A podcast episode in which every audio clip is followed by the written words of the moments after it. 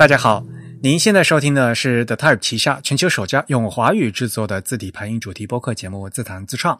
我们的字是文字的字，关于文字的畅谈，而不是弹唱。我们的口号是用听觉方式扯视觉艺术。如果大家可以脑洞大开，我们的目的就是达到了。我是你们的主播汶川西畔东营居 Eric，我是主播黄浦江边清蒸鱼钱蒸鱼。虽然在荔枝 FM、网易云音乐、微信小程序上面都能收听到我们的节目，但是还是强烈的推荐大家使用泛用型的博客客户端来收听自弹自唱。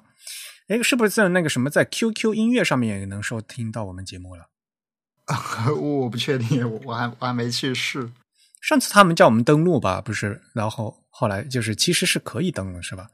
啊，应该应该能搜到，因为是这样的，就是 QQ 音乐它直接同步了小宇宙的内容，然后小宇宙是以某种机制从我们的 ISS feed 上获取到我们节目的内容，所以相当于大家在 QQ 音乐能看到小宇宙的一种类似像镜像的这种感觉的东西。嗯，啊，它对，它会自动抓，对，对。总而言之吧，我们是独立播客，不依赖任何一个平台的，我们还是推荐大家使用泛用型的播客客户端。我们主站的地址呢是 the type 点 com，欢迎大家与我们交流与反馈啊，推荐使用邮件的形式。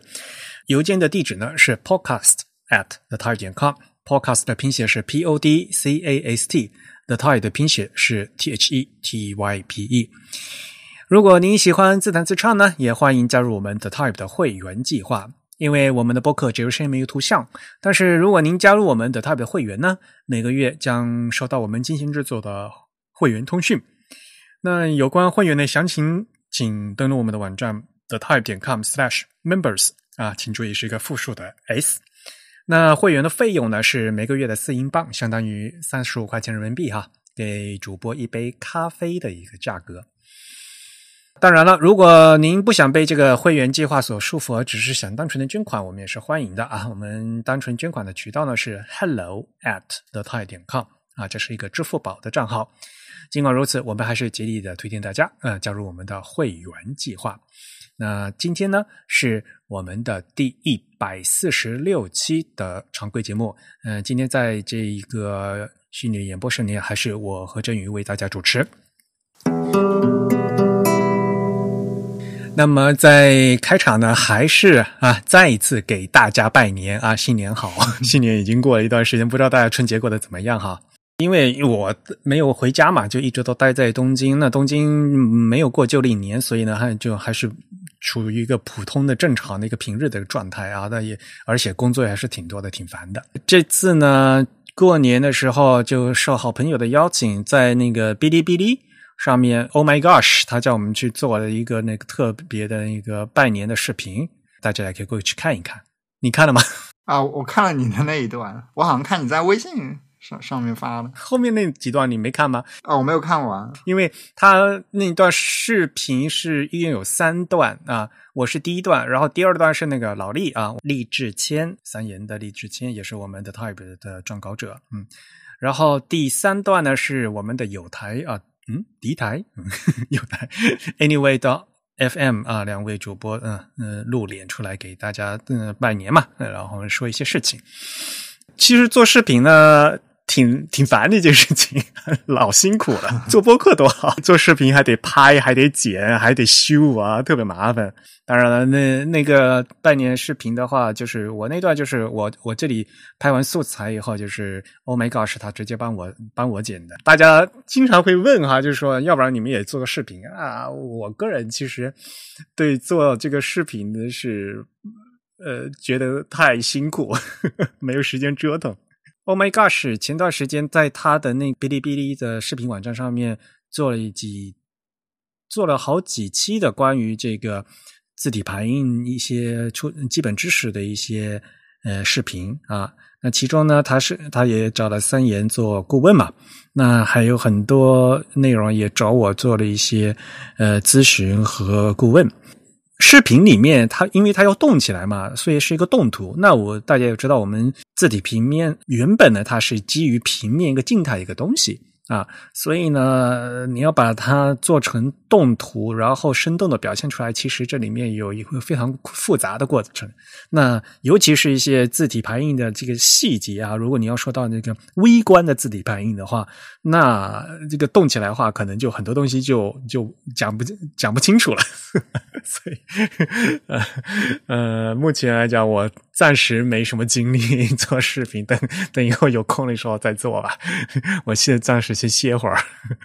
那那个哔哩哔哩的拜年视频的网站上面，我主要是和大家讲的那个你们家春联贴反了的 那个事情啊。其实，呃，内容基于我好几年前在 The Type 那呃网站上面写的一篇文章啊。呃，那篇文章也放到我那个孔雀计划那个是那个系列文章之一啊，放进去。那今天我们也会在我们的节目简介还有 show notes 里面。把这个哔哩哔哩的拜年视频，以及我当年在呃，就我们的 Type 呃几年前写的那篇老文章啊的链接都放进去，大家有空呢还可以过去看。当然了，在那个哔哩哔哩的那个弹幕上面，我也看到啊，有好多的朋友 发弹幕说啊，每次都是只听这个播客节目，然后终于看到本人了，那就说明，呃，原来咱们这个。播客节目的听众还是挺多的，看了，嗯，我看了还很高兴。然后大家都会想：黄浦江边清蒸鱼在哪儿？好，呃，这个是拜年的事情啊。然后二月份的会刊啊，我们二月份的会刊呢，已经于二月的二十三号啊发给嗯这位会员了，所以呢，嗯，希望大家嗯查收。邮件，因为这个邮件呢是我们和会员保持联络的唯一的通信方式，所以大家一定要去看邮件。当然呢，有可能这个邮件会一开始会被分到这个什么垃圾邮件的那个信箱里面去，所以大家可要一开始要注意一下哈。那我们二月份的会刊呢是一个增量版，呃，如果大家已经收到了，你可以在一看就知道哈。我们平时呢是大概三十二页到三十四页的这样的一个。PDF，那这次呢是特别增量版，所因为里面呢不仅有一个就不定期的长篇啊，我们这三个月呢有一个长篇的一个连载啊，所以呢这有一个不定期的一个长篇，然后呢二月份这一期又包括了我们前三期播客节目的扩展阅读，所以呢这个内容是比较多的啊。二月份的会刊一共有四十四页啊，也够大家读一段时间了。也欢迎大家与我们交流与反馈哈。前段时间呢，也录有一些朋友给给我们发来了一些关于这个会刊的一些意见和建议，我们在此呢表示感谢。我们也感谢有很嗯听众朋友们特地发邮件给我们拜年啊，给主播拜年。那我们这次也在这里给带给大家拜一个晚年，祝大家牛年大吉。下面呢，说条简短的新闻吧。雷丁大学他们这个 MATD 啊，就是字体排印与平面设计，呃，这叫什么？Graphic Communication 平面传达，平面传达系。他们因为有这个硕士班嘛，他们的二零二零这一届的学生作品已经在网上公开了。我们也说嘛，在字体设计这一个。呃，圈子里面最有名的两座大学啊，一座呢就是这个英国的雷丁大学，还另外一座是那个海牙皇家学院嘛。那雷丁大学的学生作品每次的水平也都是非常高的，所以呢，我们也非常推荐大家过去看啊。而且这次二零二零届的学生作品里面有一位是是华人啊，应该就是我们中中国的，他的名字是 Mark Zhu。应该中文名字叫朱承哲，所以呢，他在这个多文种设计里面呢，也用了这个不不仅有这个西文字母的设计，也有这个汉字的设计啊，大家可以过去看。嗯，真宇有没有看？嗯哼，我看了一下啊，我看刚刚这位 Mark 朱的他的这个作品，他作品里不仅包含了所谓的拉丁和汉字，他还他还尝试设计了这个呃阿拉伯字母，我看到。就是这个是雷丁的传统了，他们就是必须要设计就是多文种嘛。但像那个 Mark Zhu，他他其实不仅有按那个阿拉伯字母了，他还设计那个蒙文字母呢。啊，对对对，如果你要排蒙文、满满文都是可以的嘛。他做这套嗯这套字母其实还是看起来还是蛮舒服的了。然后我觉得很有意思的就是，他还他所谓的 informal 啊，就是就拉丁可能是意大利体这样搭配的汉字的设计应该是怎么样的？他有一个呵 呵小的一个尝试啊，所所谓的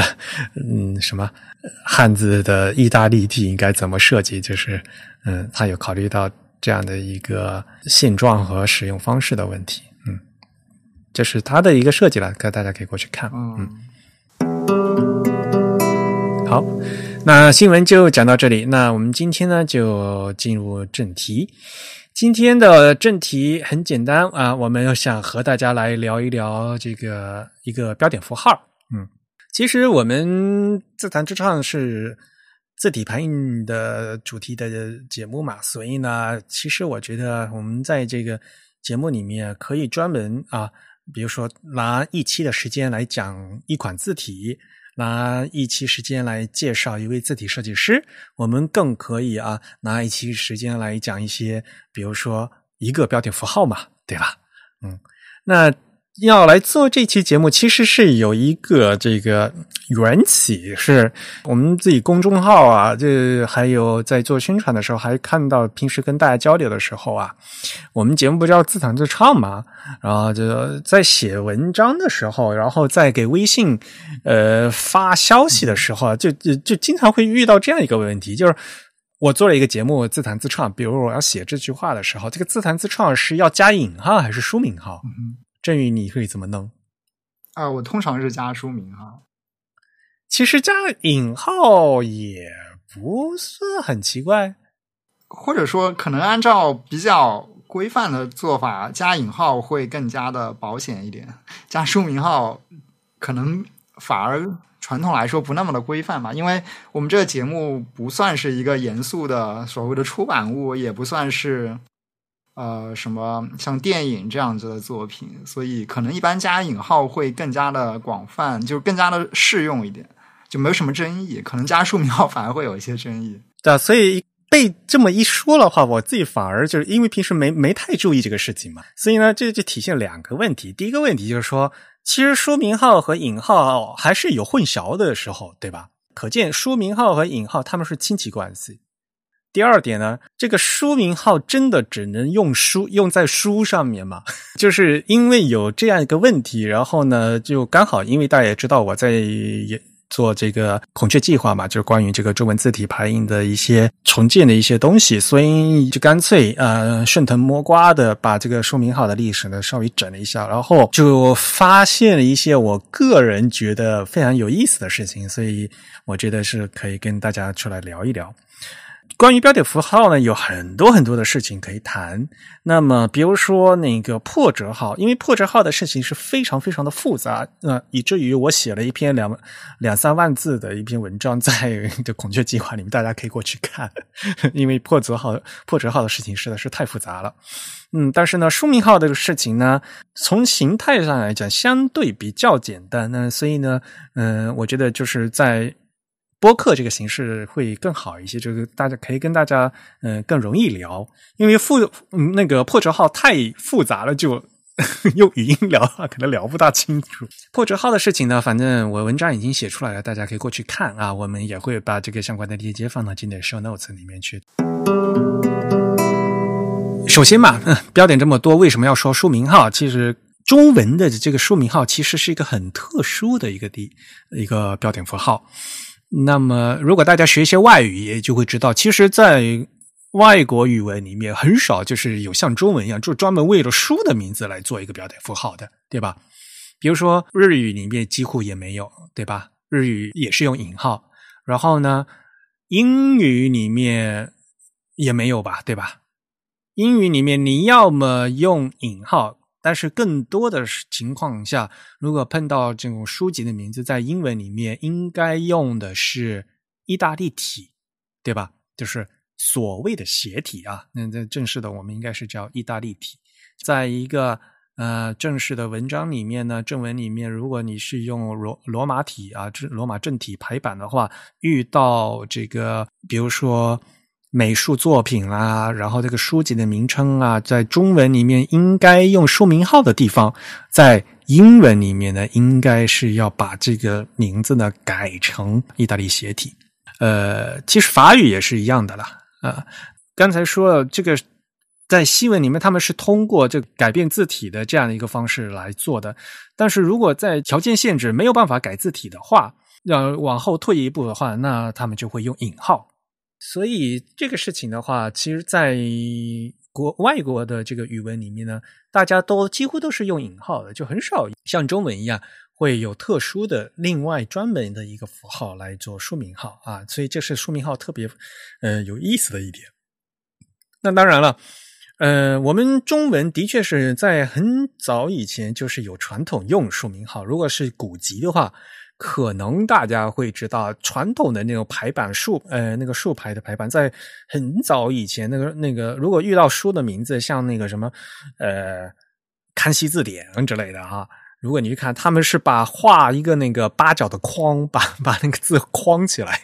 以前的那个旧版书，嗯。尤其特别是在注解里面啊，《说文解字》到什么什么什么，对吧？啊，那个《说文》的，它它会有一个有个框框起来。那到后来铅印排版的话，更多的中文的话，可能大家。嗯，可能会相对熟悉一点，就是用波浪线用于这个古籍啊，或者文史著作，到现在呢还是可以用的啊。这是作为书名号的另外一种形式。一般在竖排的时候啊，哪怕是到我们现在用所谓的书名号，大家都习惯用那个尖括弧嘛，就是我们所谓的哈。但是呃，我们现在最新的国标啊，中华人民共和国的国标标点符号用法里面，它还是说。呃，竖排的时候啊，他还是推荐用这个波浪线的。这个竖排本来是这个波浪线啊，是排这个字的右边，但是后来呢，因为这个右边会和这个注音符号而，所以呢，后来就是一九一九年就是新文化革命呃之后呢，就是那个什么，大呃民国政府请申申请颁用这个形式标点符号的时候，那时候就规定说，无论是专名号。啊，专名号、人名、地名啊，是画一条就所谓的下划线啊啊，那个是专名号和这种书名号，呃，就所谓的下划的波浪线啊，都放在左边，这个是竖排的字的左边。所以呢，去查完以后才发现，首先哦，原来这个书名号，嗯，国外没有，然后我们再查中国之前古代也没有。哪怕到近代了，可以开始用新式标点符号了，当时发现也没有，民国的时候没有。然后我个人比较惊讶的是，我那时候去翻了一下我们中华人民共和国成立之后，一九五一年共和国发布的第一份标点符号用法，在这个标点符号用法里面，依旧没有我们现在看到最常用的这个。呃，所谓的尖括弧形式的署名号啊，因为那次的标点符号用法还是竖排的，然后然后那个竖排的话，那就还是用那个波浪线嘛，嗯，那份标点标点符号用法，就第一份用郑也看过吧，原件啊，对对对对，那份那那份文件非常有意思哈，对那份那份文件，它的这个书写风格也比较。就不像我们现在看到所谓国标是一种很官方或者说比较机械化的一种书写风格，它的书写风格有很多口语和呃类似像个人观点表达的那种语气。没有，我我个人觉得很有意思，就是因为当时是共和国刚刚成立嘛，嗯，所以当时那个文体呀，人民政府的文体啊，就是很口语化。所以这个这个文体也是很有意思的，呃，而且当时也是逐渐的，就是我们这个整个白话文还在形成的过程当中嘛，嗯，或者说 现在所谓的我们所谓的共产中文还没 形式还没那么发展的那么高多高级啊啊，所以呢，那个行文还是非常有意思的。我记得在。上次嗯，前几期播客我们讲到那个标点符号位置的时候，我念过吧那个文章。对吧？就说什么那个逗号，呃，逗号顿号应该占一个字的地位，但是位居右侧的上方，用这种模子排成的书，多数人认为好。那那个那个文章写的很有意思，他就直接那么说，嗯。所以呢，呃，这个是一九五一年中央人民政府出版出版总署啊，当时是叫嗯，呃，发布机关是中央人民政府政务院秘书厅啊，五一九五一年发布的这个文档啊，叫标点符号用法。后来呢，就是政务院，就当时叫政务院，后来我们已经叫国务院啊。一九五一年十月份就就发文啊，就发了指示。要全国各级人民政府机关处理文件人员、各报刊出版机关编辑人员、各学校语文教员和学生一律加以学习啊！所以五一年的这个标点符号用法，其实是一个非常标志性的一个文档了啊！这也是人民共和国建建国以来的第一份关于标点符号的一个正式的一个。文档，而且的规格很高啊，是当时的政务院，就是我们现在说的国务院发的啊，就大家都要学习的。但是，哪怕到这个时，这个文档里面也没有我们现在看的所谓的尖括号，嗯，尖括号形式的这个书名号，所以这事情就很奇怪了。就书名号，其实大家在小学的时候都学过啊，说明感觉这个书名号呢就。已经是与生俱来、理所应当的事情，但是你仔细是一查，才发现它甚至在于人民共和国建成之后五一年的这个文档里面都没有出现，是可见这个书名号它的成型是非常非常的晚，它并不是说与生俱来就天经地义本来就应该有的东西，它是一个发展的一个过程和。逗号啊、句号啊、冒号这个东西，呃，就引进中国相对要晚的非常非常多。嗯，这个事情是我当时没，呃，去查资料以后才知道的。嗯，没有想到这个事情，所以我就后来就接着去查资料嘛。嗯嗯，后来呢才知道，就是其实呃，书名号真正开始逐渐定型是在五十年代的下半期到六十年代的上半期。中文的这个标点符号也是在不断的动荡的一个一个过程中啊，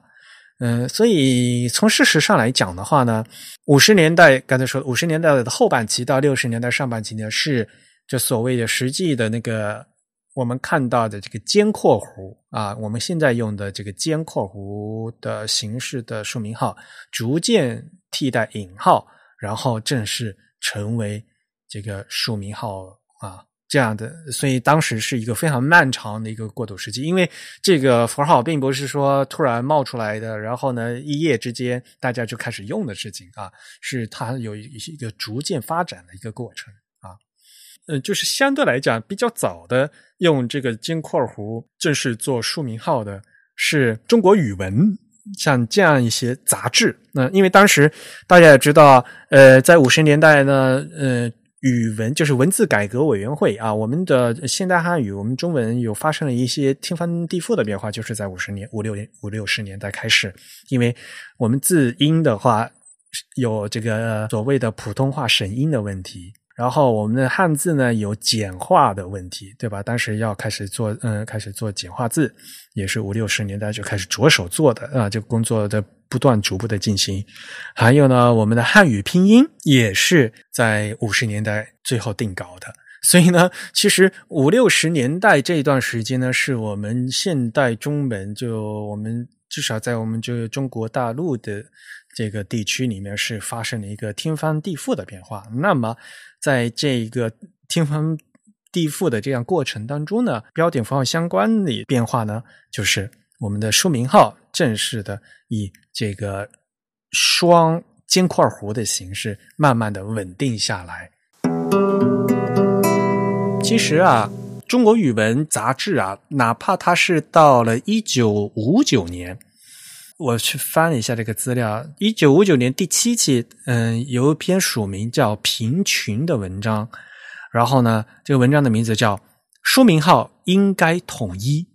说明哪怕到一九五九年七嗯七月，就这篇文章发表的时候，当时的书名号还不统一啊。呃，在那篇文章里面呢，呃，这作者比较了这个书名号的四种形式。当时有四种形式，是有的呢是用直角引号，有的呢是用就蝌蚪引号啊，有的呢是用我们现在的尖括弧啊，嗯，然后呢还有依然使用这个下划线波浪的啊。所以在文章里面，他就说，这各种报刊随手举几个例子，就发现就大家用的还是不统一。我念一下哈，这里面这一段文章就是署名贫群的文章啊。在考虑采用哪一种符号做书名号为好的时候，我认为必须从下面两方面出发：一要美观大方，使人看来感到舒服；二，既然是书名号，就应该读数一致。不要同别的符号混淆。从各报章杂志已用的符号来看，还是以尖括弧为好。下划线波浪线不适合于横排印刷，用直角引号实在不很好看。蝌蚪引号在横行横行的文稿中是美观的，而且也省位置，但它却不能独树一帜，因为。自从横排印刷以后，引号也用了这种蝌蚪引号的这个形状，这就会在书名号与引号之间发生混乱，不是那么鲜明。所以他这篇文章的很有意思的是两个点啊，一个点他认为直角引号实在不很好看。这个跟对，所以说这审美是会变的。我们现在就前几年不是知乎有这个这个提倡用直角引号的一个事情吗？我个人也是提倡用直角引号的。可是当年在五十年代的时候，大家是觉得说那个直角引号不好看。然后另外呢，第二点他是他是觉得说，呃，书名号必须读数一致，就不能要和这个引号混淆啊。个刚才也说了嘛，其实，在外国语文里面就就无所谓，他就给呃实在不行就用引号呗。可是，就作为中文来讲呢，就就我们中文觉得不甘心啊，就觉得书名还是特别特殊的，还是要用一个更特殊的引呃的符号给它标出来，和不能用这个引号混起来，这一点非常有意思。所以，这个审美观念还是发生很大的变化。他们当时是觉得说，这个蝌蚪引号啊，非常适用于横排，因为蝌蚪引号本身就是从那个国外引进过来的嘛，对吧？直角引号真的不好看吗？真宇，你也是直角引号派哈？但我我我可能不是从审美的角度来最先选择做用直角引号的。选择用直角引号，其实比较直接的一个原因，还是因为。呃，即使到今天，我们发现很多的这个呃书写工具或者说排版引擎，它很难，就它几乎无法直接的识别说你当前用的这个引号究竟是在中文语境里还是在一个西文语境里。而因为我们所所用的这个蝌蚪引号，它跟西文的这个引号在 Unicode 上是共用码位的，所以这导致字体显示是有问题的。所以出于这个原因，我会。才会希望说优先选择一个能能用来表达正确引号语义，但同时又会在码位上跟这个西文引号区分开的这样一个符号。对，其实说到底，我们还是希望和那个西文分开哈。说实话，对对对，当时的话，其实就本应该为这个蝌蚪引号，如果我们中文也要用的话，就应该要争取就。争取一个所谓的 ideographic 的蝌蚪引号的这个马位，但是本来当年做 Unicode 的，他是想想统不想分呐，就是能统尽统啊，就是当年做 Unicode 的这一个时代背景是那个背景在，懂吗？所以要为这个方块字争取能争多争取一个马位，能分开来是非常难的一个事情，这是当年做的定 Unicode 的一个背景的问题。嗯。那当然，我个人也是觉得用这个至少用直角引号更符合方块字的这个形状啊。我个人是觉得，嗯，直角引号更符合方块字。就我们现在还是讲书名号啊，我们不讲那个引号的事情。但是呢，因为这个从历史原因，让我们说书名号就必须要把呃事情扯到这个引号，因为毕竟是从引号出来的。呃，其实我们现在用的这个。尖括弧就所谓的双尖括弧的这样形式的这样一个书名号，其实是也是从西文来的。它原来也是引号，大家知道英美的引号呢是这种蝌蚪型引号，其实，在法文、法文、法文和俄文的引号，更多的用的是这种双尖括弧形式的引号。嗯，我俄文其实很常用，嗯，这也有跟一个时代背景有关系了，因为大家也知道嘛，在早期的我们这个 革命先驱，他们很多都是留法留俄的，知道吧？像邓小平他们都是去过法国的嘛，对吧？他们也都会法文的，那俄文就更不用说了，对吧？苏联老大哥嘛，所以呢，俄呃很多人都是会会俄文的，而且俄罗斯的历史上曾经有一段时间是非常崇尚。学说法文的，嗯嗯，所以大家去看那个俄国的小说里面，经常会大段大段突然改用改说法语。那当时就 有一段时间，他们俄国嗯有搞那个叫什么双语制嘛，他们那个叫什么嗯两种语言，嗯，就反正他们就很多俄国很多人是要嗯是学法语的，然后觉得法语高大上的那种感觉。不管怎么样呢，就是法语呢极大的影响了俄语。嗯，那在法文、俄文里面呢，会经常使用到这种尖括弧形式的引号啊。法语现在也也不是说不用蝌蚪引号，但是呢，原则上来讲，法语的那个引号应该就是用这个呃尖括弧。形式的引号在法语里面叫这个 g i m e 不叫 quotation 啊，quotation mark 英英语叫 quotation mark 嘛，就是这蝌蚪引号嘛。我们所谓的这个阿拉伯数字六和九那种形式的嘛，那我们所谓的蝌蚪引号，这个是在英文和嗯英美常用的。嗯，所以当时呢，大家就觉得应该要挑一个符号来，那么怎么挑呢？就要从西文的符号里面挑，而大家也知道说明号呢是。完全是来自引号的。那么，我们既然从英美蝌蚪引号拿过来做普通的引号了的话，那么我们就可以把法俄式的引号啊，这个尖括弧的形式拿过来中文当做这个中文的说明号啊。所以，其实这个历史就是很简单。如果你问说这个符号为什么是长这个样子？它其实就是因为我们从法文哈俄文里面借了他们的引号的形式过来到中文里面来当做书名号，这个就是书名我们现在看到的这我们所谓的新式书名号的一个历史。当然了，从现直到现在，我们那个旧式的所谓的下划线版、下划线波浪号版的那个书名号还没有废弃啊，还是可以用的。嗯，当然几乎已经看不到了哈，年轻朋友一般都看不到了吧。嗯所以呢，在五六十年代嘛，嗯，大家就觉得说，国际上通用的啊，英式的引号这种蝌蚪引号和法俄式的引号这个尖括号号这两种引号呢，嗯，形式差别还是比较明显的，有利于分化。嗯，当时还是觉得说这个分化啊，希望呢，就是说还不要和这个引号混起来啊，书名号还是应该有书名号它的嗯特别的样子。所以当时呢，全盘西化嘛。那既然引文呃用英式的引号了，那么呃选择法语的这个引号作为说明号，也就是那个呃所谓的顺理成章的事情嘛。而且这个引号在俄语里面也就也是可以做说明号使用的。嗯，当时俄语对中国的影响还是蛮大的嘛。所以呢，从五六十年代开始，就很多。就逐渐的开始用这个尖括弧的形式来说来当说明号了。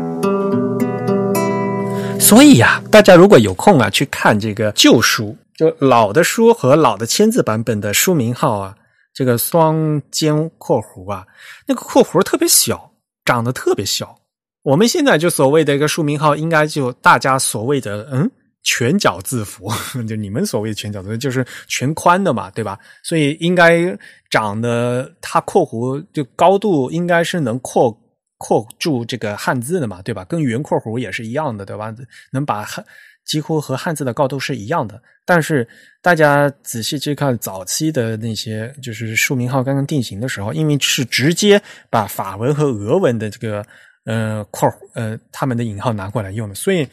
那个引号啊，特别特别小，就那个引号的高度几乎只有汉字的一半高，因为当时用的就是签字嘛。嗯，那所以就直接就把那个西文的签字拿过来用啊，所以那个字那那个符号特别特别小。因此，当这个符号逐渐定型以后啊。而呃，才慢慢的把这个汉字能括得住啊，呃，要以这个尖括弧的形式来来出现。那尖括号呢？那那既然是要把括汉字嘛，就要扩的大一点。所以明显大家一看这个字，这个书名号的这个符号，这个符号本身啊，就越做越大，就是和汉字越来越搭配了。因为原来还是有尖括弧的嘛，就有圆括弧、尖括弧、什么龟甲括弧，就是所谓的六角形的嘛，中括号、中括号、大括号嘛，那原来就是有的嘛。所以呢，后来就干脆把这个尖括尖括号和双尖括号的这个形式呢，嗯，就都统一起来了啊。那都统一起来呢，就是就非常搭配，就给大家用成是所谓的全角的汉字的署名号了。所以后来的这个标点符号用法，在五一年的第一份共和国第一份标点符号用法，那时候还没有说这个尖双尖括弧尖括号式的说明号。然后等到后来一九九零年发布的标点符号用法呢，才根据实际的使用情况正式规定确定以蝌蚪引号这个六两个六两个九的形式为引号。然后以这个双尖括号的形式为署名号啊，所以说正式文件确定呢，是一九九零年的那份标点符号用法，所以这个就相当晚了啊！没想到我们的署名号真正确定是在一九九零年之后才出生的事情，它是一个九零后哎。如果大家知道它诞生的背景之后啊。嗯，他就大家就可以知道，呃，其实，在为什么我们今天会纠结这个署名号怎么用？因为它叫署名号嘛，所以呢，嗯，书的名字、章节的名字啊，这个呢是艺术作品的名字啊，用署名号肯定就没问题了。那么，像自弹自唱这样的 呃播客，对吧？电视栏目，还有像比如说什么一个展览会的名字。体育比赛的名字，像这些东西，有好像可以用引号，又好像可以用说明号的，就是非常模棱两可，大家就没有这个共识啊。这个是书名号在使用上的一个要点啊，就在应该怎么用的问题。所以郑宇还是觉得应该用引号。我可能会优先选择用书名号吧，因为其实书名号是。所谓专名号的一种特例嘛，我们知道一个专有名词，比如说我们刚刚说到这个书名号有一种形式是下波浪线，但我们知道肯定还有一种标点符号是没有波浪的，就是直线，因为它显得比直线更加的简单。那么。我们直观理解它，它应该比直线更加的常用，或者说它的适用范围更广。而这个下划线其实最初就是作为专名号来使用的。专名号其实现在在日常的书写中会用的更少了，大家可能只能看一些非常严肃的典籍，或者是像《辞海》这样子的，呃，需要需要需要频繁的区分专名的这样子的一些著作里面才会看到专名号。那呃，如果我们从这个角度来理解书名号，如果是专名号的一个特例的话，事实上我们可以对大多数的有专名倾向的，呃，同时有这个作品名性质的这样子的一些名词，都用书名号来标记。从这个角度上来说，我觉得播客的名字是比较符合这一个条件。嗯，对的。呃，其实我也查了好多书了，相对来讲哈，我觉得比较靠谱的关于标点符号的这些用法的书里面有一本啊，是人民出版社出的那个《标点符号学习与应用》这本书，因为这本书呢是这个林瑞芳先生写的啊，他可是人民出版社的编审，他也是那个北京印刷学院的兼职教授。所以这本书呢，非还相对来讲是比较靠谱的。那么在这本书里面呢，它就专门有一节啊，就传媒栏目、专刊还有专版的名称啊，是用引号还是用书名号啊？那就专专门有一小节是来谈这个问题。他的意思呢，其实就是说，报刊传媒的不同层次的这个结构单位啊，包括比如报刊名、栏目、专刊、专版名。文章和新闻报道的标题啊，都可以用书名号如果两头啊，就是报刊名和篇名用书名号，仅中间的层次用引号。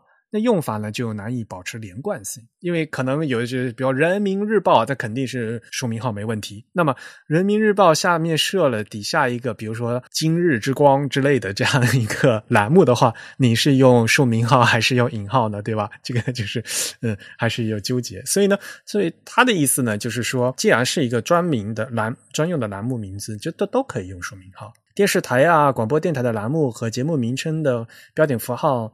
到现在为止，其实是不大一致的。但是呢，他其实他的意见就是干脆也都可以，节目栏目不分大小，性质都是一样的。那如果性质都是一样的，那就统一啊，就都用署名号，都挺好。这个呢，就会呃退回到刚才郑宇主播说的一个是通名和还是专名的问题。到底什么是专名？就专名有一个特指的问题。同样是这本书，他就提到，比如说春节联欢晚会，比如说你喜。二零二零年的春节联欢晚会受到观众的称赞和好评，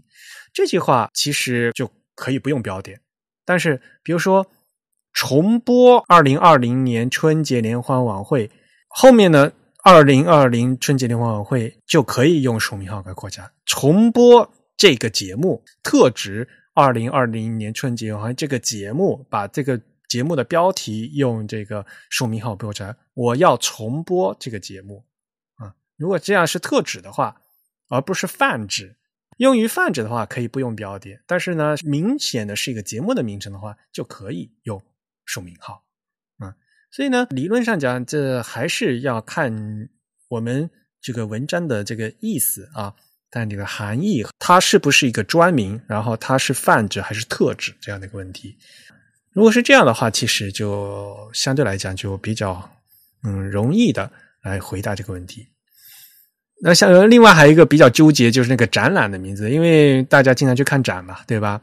其实啊，大家去看这个报刊啊，但也用的不伦不类的啊，甚至有的时候在同一篇新闻报道里面，对同一次展览的名字既用署名号又用引号，这个是。需要避免的，不管怎么样哈，就是一篇文章里面你得统一，你别一会儿用署名号，一会儿用引号。但是相对来讲，我觉得展览的名字的话，应该用引号吧？比如什么那个呃，什什么某某嗯二二零二一年什么书法展之类的，这个的话用引号也就足够了，我觉得。但有些展览它会看起来很像一个作品名，就因为。呃，展览其实是一个在用书名号很特殊的，或者说非常值得大家去思辨的这样子一个场景，因为我们知道。呃，特别是当代艺术，可能展览一个展览本身它就构成了一件作品，也就是说，展览它可能会展出很多的作品，但它集合起来，它构成了一个新的作品。这个时候，展览明显有独立作品的这种倾向，那么我们就可以来思考，是不是展览名可以用成这种书名号的形式？但有一些展览，比如说呃什么什么呃某某城市什么某某地的这个书法展，这种展览的名字又感觉不像是一个作品，它只是呃。把一堆作品聚集到一起所所举办的一种活动或者事件，他的作品倾向很弱。我们这个时候又可以思考说，他是不是不太适用书名号？另外还有一个问题就是，我们知道通常展览都是一些很多作品的这样一个聚合的场景。呃，那我们在指称每一件作品的时候，可能也要对每一件作品使用书名号。这时候，如果我们也对展览使用书名号的话，我们会发现，在一个呃上下文中，你会难以区分。这两种书名号所指层次的问题，对吧？对对对，他们的这个层级问题，这个时候我们是不是，或者说这时候在撰写这个文本的人，他可能自然而然会有一个需求，他希望用不同的符号来区分他们，以便这个读者更容易理解这些具体的名称之间的相互关系是什么。这个林老师的这本书里面写的也非他写的非常具体啊，他说展览有作品展、实物展和商品展等多种多样的形式。然后，实物展和商品展一般不用署名号啊，作品展一般用署名号，因为大家觉得好像它是一个作品嘛，对吧？嗯，所以他建议啊，他的建议啊，说展览啊，作为一种文化传播活动的组织形式啊，名称可以不用任何符号都可以像比如说有什么中国美术协美术家协会主办的第九届全国美术展览于呃某年某月在国庆期间举办，句号，对吧？这个其实就是平铺直叙的一句话吧。呃，这个其实什么符号都不用加都可以的。然后呃，有些展览会如果如果有必要的话呢，其实加引号啊，在特殊情况下，某种艺术展作为一种创作的。作品供人欣赏的时候可以考虑啊，因为它如果是作品这样的一个性质特别突出的话呢，可以考虑用署名号。要不然的话，嗯，某某某某图片展啊，什么呃中国西藏文化展，像这样的东西的话，引号也就足够了。嗯，所以它只是一个建议了啊。那这个我觉得这个这个非常有意思是什么呢？其他的标点符号，比如说句号、逗号啊这些东西的话，它有它实质的、非常明确的这个分工嘛。但是呢，我们现在今天所说的这个说明号呢，它是一个诞生于非常晚的一个符号，然后呢，它又是从这个引号里面拖出来的的一些功能，所以在这个层次上面，大家的这个语感，我们经常说是语感，那所以所以这个标点符号的这个标点符号感呢。呃，还不是非常一致，嗯，所以呢，这个可能要靠到大家的慢慢的努力，大家 不断的用了以后呢，才慢慢的会达成逐渐的一致吧。嗯，就像刚才说的，其实标点符号正式嗯官方收入的话，是一九九零年的事情，是一个非常晚的事情。到目前为止呢，还不是说这个对分辨对错的问题，它还不是非常稳定。我个人觉得。当然了，如果你要问专家的意见的话，其实像刚才很多专家也是说啊，明确书名号和引号的分工的话啊，能用书名号的就用书名号，然后减少一点的引号目前的兼职过多的现象，其实是有利于标点符号的用法的规范化的。这的确是一个事情，因为你不要什么事情一股脑的都用引号，那就没有这个书名号存在的必要性了嘛。对吧？所以呢，他个人的意见，就这位专家，就这林老师他个人意见，还是说，就是能用说明号的，就的大家如果觉得没有太异样的感觉的话，就能用书名，还是用书名号，能减少引号泛滥的问题。因为其实引号有很多很复杂的用法，引号你可能是表示引用，引号还可能是表示你是说反语或者讽刺，所谓的这这样的一个意思，反往往它的意思并不是。直接引用，而是说真正想表达是这个字面相反的意思。所以引号要表达的东西非常非常的复杂，所以呢，尽量能给这个引号减负，也是一个非常好的这样一个思路了。嗯，那剩下来讲的话，我们输入这个书名号的话，其实应该没什么问题吧？我既然之所以讲这个问题，是因为这个标点符号的输入啊，这个输入法。和因为大家现在都是用那个电脑嘛，就和我们这个电脑的文字处理哈、输入法还有字体有非常大的关系嘛。那破折号啊，像这个就跟输入法就有很大的问题嘛，对吧？它到底是一一条杠还是两条两两条杠了？两条杠为什么还会断开？这这都都都是输入法造造成的问题。但是相对来讲的话，书名号就没这个问题，不？大家应该都知道书名号怎么输入吧？在中文状态的话，大多数的键盘下面应该是 Shift 逗号句号的那个，其实就是相当于英文状态下是小于号大于号嘛，对吧？在中文状态的话，它就会自动对应到那个署名号过去，对吧？这个是没有问题的。但是呢，有另外一个问题，就是外双内单的这个问题。这个内单的那个署名号，就单数名号非常难打，打不出来。会吗？嗯，可能看输入法吧。你一般用什么输入法？呃，我我现在用的是一个就是自定义程度很高的输入法，就是叫鼠须管。所以你设定成怎么样呢？因为它这个输入法，你在输入中文的时候，它有全角和半角，所谓这两种模式可以切换的。然后半角是日常最常用的这个输入的模式。我会在半角里面默认将这个小于号和大于号匹配到双层的书名号上，然后我会在全角的这个模式下，让我按下这个双层书名号的这个码位的时候，它会跳出一个选单，这个选单里面有非常多的符号，其中包括了双层书名号、单层书名号以及这个所谓的小于号这样子的一些符号，然后我会从中手动选一个。呃，就是说，呃，它有那个候选菜单出来，给给你选是吧？对对对，对，其实这样是比较好的，因为因为说实话啦，呃，这个输入这个单层单书名号的这个现实生活中其实并不常见，是吧？谈鲁迅呐喊自序中的什么什么这样一篇论文，里面又要用双名又要书名号的话，那就呃，不管怎么样，首先呃，基本用法是外面那一层要用双书名号，里面再出现的话用单啊。中国大陆的方式都是这样子的，对吧？这和我们中国大陆的那个引号也是一样的嘛，对吧？引号呢，外面那一层用双双引号。然后里面又出现需要用引号的话，就用单引号。然后如果极端的情况下，这个单引号里面又要有引号的话，又反过来再用双引，就是外双内单，就是双单双单双单的这样这样的隔开出现。因此呢，书名号也是这样。当然了，呃，有一个必须要杜绝的问题，就是偶尔是要用的这个单书名号非常难打。有很多人就是偷懒，就直接打成那个什么西文那个大于号小于号，这个可不行哈。嗯，甚至我觉得很多人他可能并不知道这两个码位是不同的。但是你打出来明显那个 数学那个大于号小于号或者西文的大于号小于打出来那个字儿那个括弧就小嘛，就长得就小吧。嗯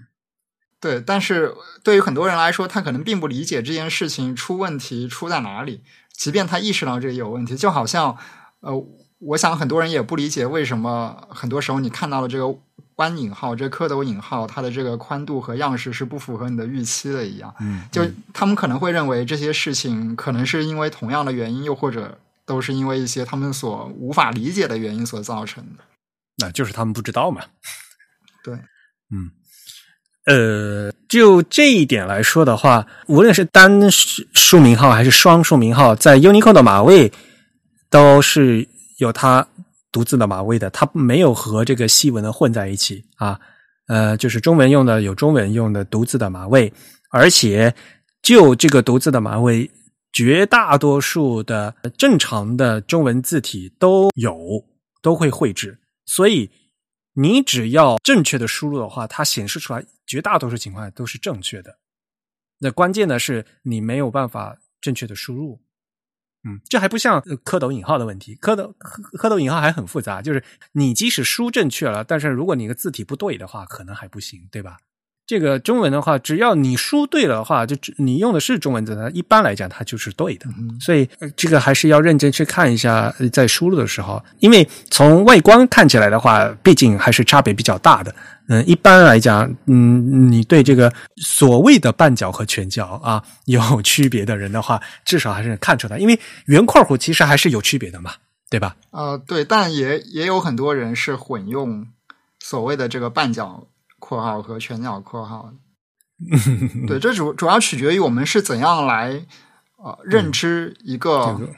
在数码空间中的，或者说电脑上所显示的一个字符的，我们究竟是以形态优先的方式来认知它，还是我们能理解到它背后其实对应着一种固定的编码状态，然后我们以此来理解它？计算机当然是希望我们意识到它是一个呃有编码系统的这样一个东西，而不是单纯依赖形态来识别它。但是人的话，可能如果他对计算机的知识、他对编码的知识不是很了解，他会用一种形态优先的方式。来认识它，他会觉得可能这两个括号的区别就是一个更宽一点，一个更窄一点。他甚至会以此来选择在什么时候用这个宽一点的，什么时候用一个窄一点的。嗯，是的呀，嗯，当然这没有办法，计算机它你现在说到底，它肯定是认编码的呀，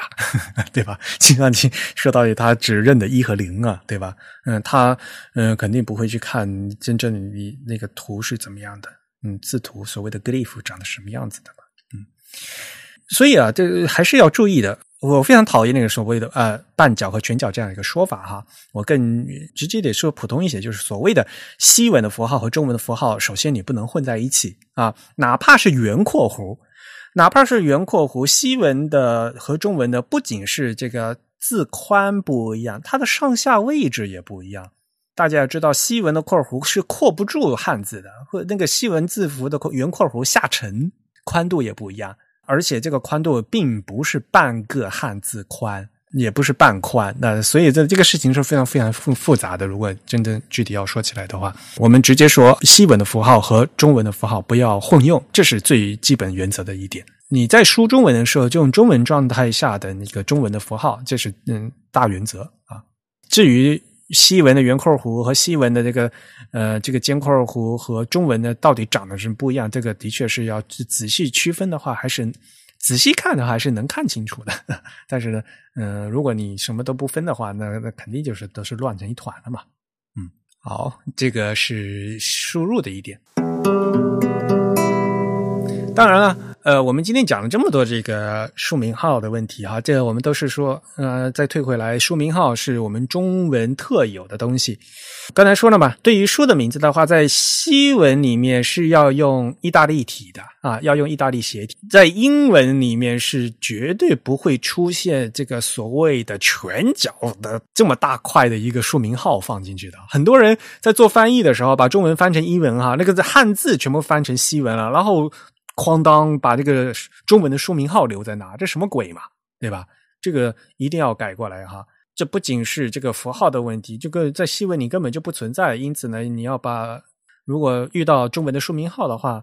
首先要删掉，而且呢，要把里面说的这真正说的这名字要换成意大利斜体，这是纯西文里面用法。法文和俄文的话，刚才也说了，这虽然从历史上来讲，它用的也是这个双肩括弧，但是。呃，现在因为这个操作系统不一样了嘛，呃，字体也不一样了啊，长的这个样子也不一样。即使是法文的引号，它用的是双肩括弧，但是这个双肩括弧长的形形态是完全不一样的了。我们现在中文的那个书名号是按照汉字的样子做的特别大，而且就所谓也是一个全角的字符啊，和那个法文的那个引号的双肩括弧还是不一样的。所以，嗯。虽然历史是从它的源源头过来，但是呢，已经不一样。这就跟和逗号一样嘛。嗯，西文的逗号和中文逗号就不同的码位，也是不同的样子，长的那形状。呃，虽然像是一样，其实具体的在字体里面位置啊，这这形状都都是有区别的啊，宽度啊都是有区别的。嗯，所以呢，还是要区别用。法文里面呢，你就用法文的引号啊；那中文里面呢，就用中文的这个书名号就是了。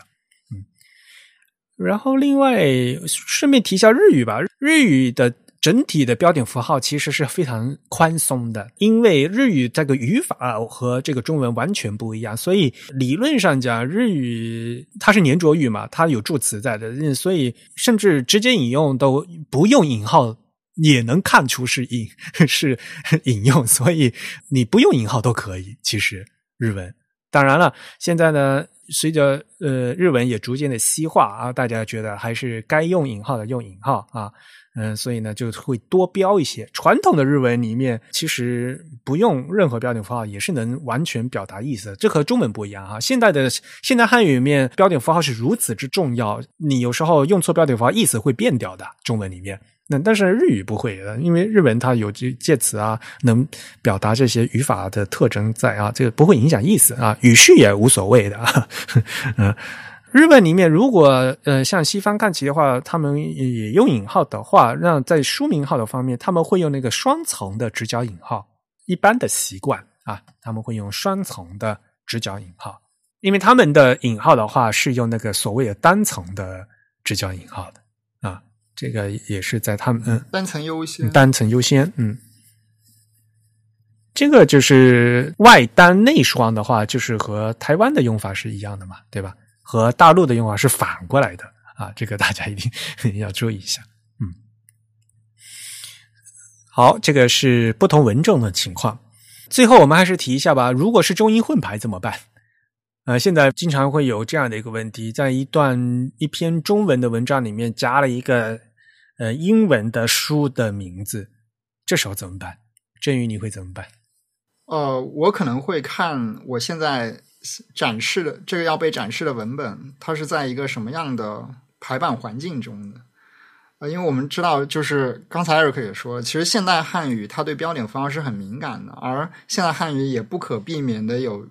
中西文交杂使用的这样子的一个需求。这个时候，如果你在汉语中出现了一个词，或者说这个作品名就是一个单词、两个单词这样子一个作品名，那如果你在这个系统里，你的这个排版排版系统，就这个呈现你这个文字的这个软件这个界面，它是无法在字体上有很精细区分的时候，比如说一个纯文本的环境，这个时候我可能就会考虑用书名号把这个西文的作品名给它括起来。但如果说它是一个可以比较啊灵活的，是一个副文本的环境，或者说可以比较灵活的指定字体的这样一个环境，我可能会考虑用斜体，用这个意大利体的方式来标注这个作品。嗯。原则上讲，哈，呃，说实话啊，就是我个人觉得，就是中文的那么硕大的那个 书名号啊，你要去拿去 core 里面那个英文的字符啊，就感觉 特别不搭。但是也也是没有办法的事情，你觉得特别不搭，嗯。但是你退回来讲哈，比如说，就像我们上期，呃，我们这期二月二月份的会刊，所有的会刊都是我自己用印 k 在排的哈，然后。那里面就有说到那个英国的著名的平面设计杂志《i》杂志，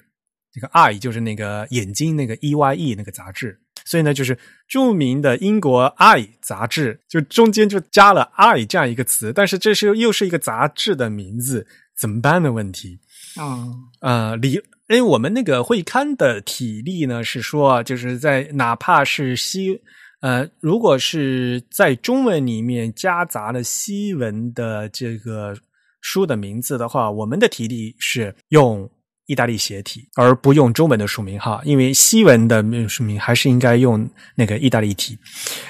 我们体力这么定的，可是说实话，我自己排出来，自己也觉得当。这个书名是一个英语单词，而又这么短，像我刚才举例的这个 “i” 的 “e y e” 只有三个字母，然后前后都是中文，然后中间这个意大利斜体夹在里面，其实也是蛮怪的。说实话，没有办法。嗯，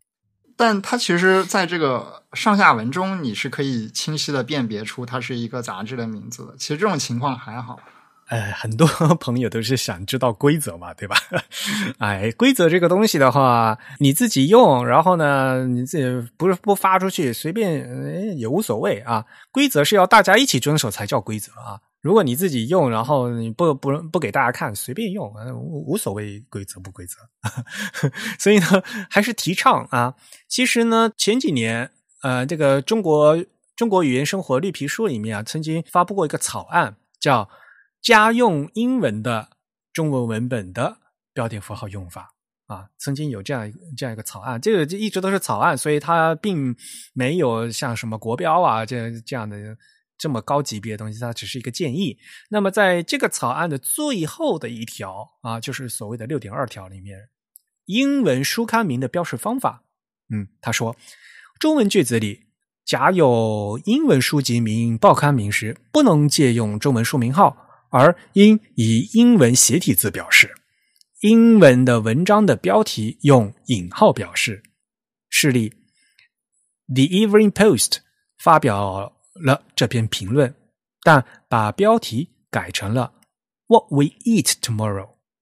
这句话里面呢，它的体例是 “The Evening Post”，就是所谓的晚间邮报，是吧？The Evening Post 它是用这个意大利斜体。发表了这篇评论，但把标题改成了什么什么，就是后面那个 What we eat tomorrow 啊，我们明天吃什么？这是他所谓的新的标题，然后他这个标题用的是引号，所以呢，他这个规定说的很简单，就是说，呃，书名号呢，像文章的名字啊，报刊报刊的名字呢，就用意大利斜体，然后标题篇章的名字呢，是用这个引号就可以了，嗯，然后呢是有加一个区别。就是这份文件的一个建议的一个形式啊，所以这个也是要靠大家来看了。嗯，如果大家觉得可以接受，那也就慢慢来，嗯，不断的弄。嗯，如果觉大家觉得嗯不好的话，那那那也可以提出来慢慢改，这个都我们无所谓，因为这个标点符号是属于大家的啊，就是嗯全体使用中文的使用者。来进行的一种行为艺术 哈，所以大家都在参与其中，大家都可以发表自己的这个作品和看法。嗯，不过我想我想额外说的一些就是，其实刚才 Eric 也说到，就是关于标点符号怎么使用以及它的规则的，就我们怎么样来整体的看待这个问题，以及我们今天正好讲到了书名号，以及也顺带提到一些引号的东西。其实我们今天可以看，如果我们去翻一个社交媒体的一些文字，或者是大家去看大家比较熟悉的这个微信公众号，你订阅的这些公众号的名字，他们通常会在标题里面，呃，非常。强烈的倾向于用一些呃类似括号或者引号的东西，把一些词语给标出来。比如我看到最极端的就是大家用那个黑度非常大的那个，应该就是那个方头括号。他们可能会将自己的这个关键词标志标示出来，或者他们有有的也可能会误用书名号或者是直角引号来将他们认为重要的内容，它可能是一个人的名字，它可能恰好是一个作品的名字，用这种方式将它标示出来。其实我们今天可以看到，有的时候，呃，你在使用书名号，或者是使用引号，或者是使用一些更极端的一些视觉感很强的括号的时候，它通常有一种。呃，要强化或者是要宣示一个东西的这样一种语义传达在那边，而这个现象在在这个信息竞争力非常强的或者说竞争性非常严酷的这样一个社交媒体的环境中，它会显得更加的强烈一点。而我们今天，而而我们去看这个过去，我们对这个排版的体力的讨论，或者说对于这个写作风格的讨论中，你其实会发现，就是。呃，在一个比较精细的、比较连贯的这个文本中，其实。我们通常在使用的一些这个书写规则和书写技巧，是让你尽可能的减少不必要的标点符号的使用。因为呃，标点符号无论它起到怎样的这个语义提示的作用，它毕竟不是文字本身，它其实还是一种额外的符号。如果我们能用文本本身像对的声音一样，就是假如说你念出这个文字，别人就能完整的理解你的语义是什么的时候，我们其实应该避免去使用标点符号。我们应该推荐大家去使用那种。即便你只听到声音，不看到文本，也能理解的那样子的文章，所以在今天这个时代，我们看待标点符号，可能要呃多想一想，或者说多去思考，你究竟是在以一种什么样的目的来使用它们。标点符号毕竟是标点符号，它不是文字啊，不能喧宾夺主，这是一点。第二点呢，现在这个所谓的网上的这些新媒体呀，就大喊大叫。大家去看广告，是不是？广告也是大喊大叫，你所有人都大喊大叫，反而听不清楚。比如说，你在一篇文章里面，如你要强调，你觉得可以用一个非常粗黑的一个黑括弧，但是你如果全篇文章全是黑括弧，反而就不知道你到底要强调什么了，有过犹不及的问题，对吧？嗯，这个都是要大家注意的。呃，下面呢会公布二月份我们会员抽奖的情况。我们的抽奖的确是公平公正的，结果呢 就抽到了 Meta Fox，我们的好兄弟，他其实是我们会员哈，我现在才知道。那恭喜呃嗯 Meta Fox 呃获奖。那本月会员抽奖的奖礼品呢是设计与研究咨询机构 Demo Studio 啊出版的第四期 Demo 杂志以及赠刊嗯 Hero Journal。呃，我们的会员抽奖呢是全球包邮的啊。那 Meta 他现在不是在德国嘛，所以呢，我们 也会把这份礼品呢，啊呃，送到德国啊。嗯，恭喜，再次恭喜啊！嗯，我们的 Fox 老狐狸获奖。我们是不是要有空再请嗯 Fox 他们一起过来串台呀？啊，对，最近内核恐慌有更新吗？在我们创台之后，他们更新了一次，好像啊，应该有 更新了两期吧，是吧？有有一期应该是找的那个色质的开发者啊，对对对对，他们依旧是跪着。还还有一期讲讲的讲的是，我只记得讲的是 Real 家的那个光光猫，对，会会吟诗的光猫。啊，是的，我觉得呃，德国疫情好像也差不多了，可以抓他们出来一起来录音了。录录音不需要出门，嗯，我可以嗯酝酿一下这个事情。好，好，呃，那你收一下尾。行，那我们今天的节目就到这里结束，也感谢大家收听本次节目。如果大家有什么意见或者反馈呢，都可以写邮件告诉我们。我们的邮箱地址是 podcast at the type 点 com，p o d c a s t at t h e t y p e 点 c o m。同时，大家也可以在新浪微博在微信以及在推特上搜索 The Type T H E T Y P E 找到我们，在 Facebook 上搜索 The Type 或者搜索 Type is Beautiful 也可以关注到我们。您现在收听的是 The Type 旗下的自弹自唱的第一百四十六期啊！感谢大家的收听啊！本期节目由 Eric 和振宇主播，由 Eric 在 macOS Big Sur 上剪辑制作完成。我们下期节目再见，拜拜。嗯，拜拜。